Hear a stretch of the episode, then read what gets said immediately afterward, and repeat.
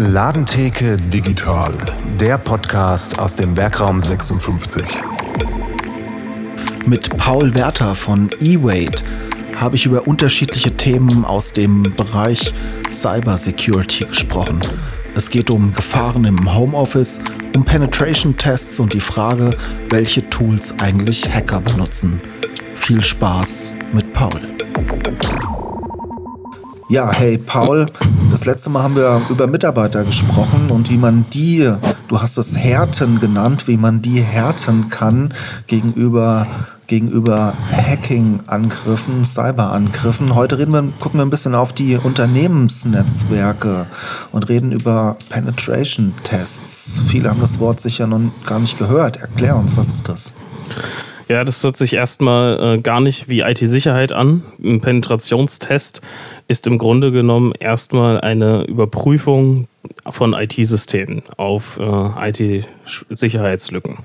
Ähm, man kann sich im Grunde genommen vorstellen wie ein Hauseinbruch. Ich tue das eigentlich äh, IT-Systeme gerne mit einem Haus vergleichen, weil man da einfach einen besonderen Bezugspunkt hat und man kann sich das gut vorstellen. Und im Grunde genommen ist ein Penetrationstest ein, ein simulierter Einbruch. Also ich meine, jeder weiß natürlich, wie man sein Haus gegen Einbrecher schützt. Ich meine, wir brauchen ein Schloss, äh, das Kellerfenster sollte geschlossen sein und ähm, ja, da, das können wir uns alle vorstellen und das äh, machen wir auch hoffentlich alle. Und im Grunde genommen ist ein Penetrationstest genau das am Ende, dass wir einen Einbrecher holen, den wir tagsüber über die Schulter schauen können und schauen, wie er in unser Haus einbricht. Im Grunde genommen gibt es doch nichts Besseres, als sein Haus vor Einbrechern zu schützen, genauso einen Menschen, der das jeden Tag tut, äh, anzurufen und zu sagen, hey, ähm, komm doch mal, aber bitte tagsüber und äh, lass mich mal zuschauen, wie du in mein Haus einbrichst. Und genau das ist ein Penetrationstest. Das heißt, Firmen äh, rufen uns an und sagen, okay, wir wollen gerne unsere IT-Systeme geprüft haben. Dann wird vorher festgelegt, äh, was angegriffen werden darf, was angegriffen werden soll.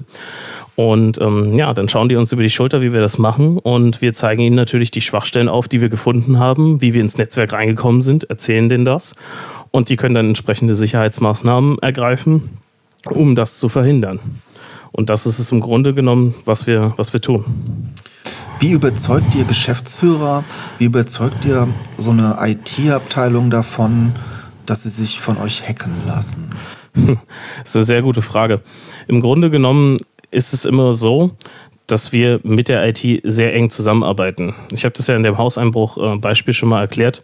Äh, das ist im Grunde genommen, holt man sich da einen Einbrecher, dem man aber tagsüber die Schulter schauen kann. Das heißt, es ist nicht so, dass, ihr, dass die Firma dann da anruft und äh, sagt, okay, äh, wir wollen uns mal hacken lassen und dann geht das irgendwann los ja, es ist natürlich eine Straftat, äh, äh, wenn man, wenn man IT-Systeme angreift. Das heißt, man muss vorher definieren, äh, was, was wird angegriffen und was darf nicht angegriffen werden und so weiter und so fort. Das heißt, da ist ein Vertrag vorher notwendig, wo wir uns ganz eng mit dem Kunden abstimmen müssen.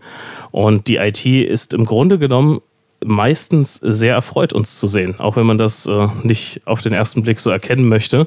Aber die, aber die IT ist im Grunde genommen dankbar genau für sowas, weil oft haben die Sachen, wo sie wissen, ja, da, das ist nicht ganz so gut gelaufen, da fehlte uns das Budget am Ende, das umzusetzen, hm, äh, und können das ihrem Geschäftsführer gar nicht so direkt mitteilen.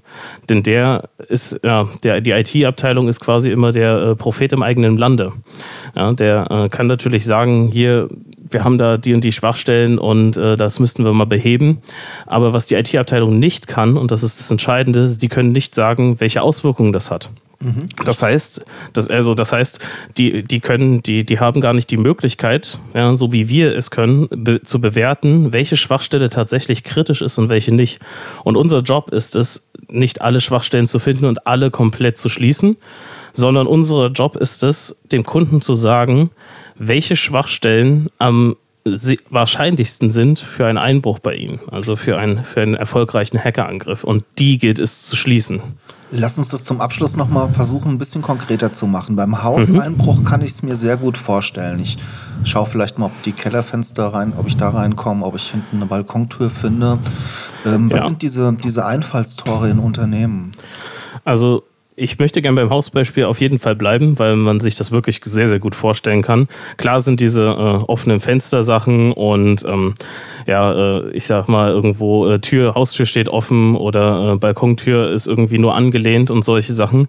Das sind sehr offensichtliche Dinge, die aber in IT-Systemen auch gar nicht so selten zu finden sind. Du kannst es dir aber vorstellen, beispielsweise, dass es im Internet äh, sehr, sehr viele Möglichkeiten gibt, das zu automatisieren. Das heißt, es gibt im Internet Scanner, die sowieso grundsätzlich alle Systeme, die im Internet sind, regelmäßig scannen. Das heißt, äh, im Grunde genommen fährt äh, jede, jede Woche bei dir im Dorf ein Auto vorbei und schaut, ob deine Fenster offen sind, schaut, ob äh, ja irgendwelche Möglichkeiten sind, die direkt offensichtlich sind. Das passiert im Internet tatsächlich sowieso jeden Tag. Ja, also wenn das äh, tatsächlich bei einem Haus so, so, wäre, dass da irgendwie jede Woche oder jeden Tag jemand vorbeifährt und schaut, ob da was ist, dann hätten wir ganz schön viele Einbrüche. Weil natürlich ist natürlich klar, äh, dass, äh, dass sowas äh, dann einfach äh, im realen Umfeld nicht oft gesehen wird. Aber es, es geht im Grunde genommen darum, erstmal diese offensichtlichen Schwachstellen natürlich zu identifizieren, weil die sowieso früher oder später identifiziert werden. Und dann geht es natürlich darum, auch äh, Schwachstellen zu finden, die natürlich nicht so offensichtlich sind.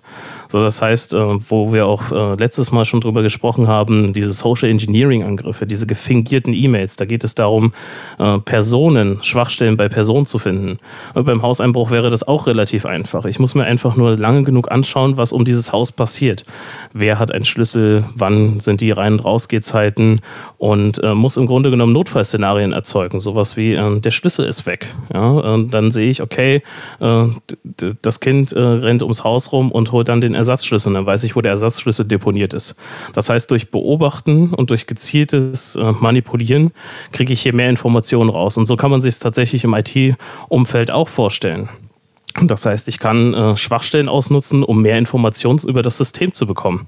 Je mehr Informationen ich über das System habe, umso einfacher fällt natürlich der Angriff. Ja? Jede Information kann hier hilfreich sein, auch wenn sie auf den ersten Blick gar nicht äh, so erscheint. Super, Paul. Danke für diesmal. Beim nächsten Mal reden wir ein bisschen nochmal über die Tipps. Gibt es so ein paar Tipps, wie man sich schützen kann? Freue ich mich schon drauf. Danke für heute. Ciao, ciao. Ciao. Wenn auch du uns an der digitalen Datentheke besuchen willst, dann klick dir doch einfach einen für dich passenden Termin. Den Link findest du hier in der Beschreibung unter diesem Podcast. Bis bald. Ciao.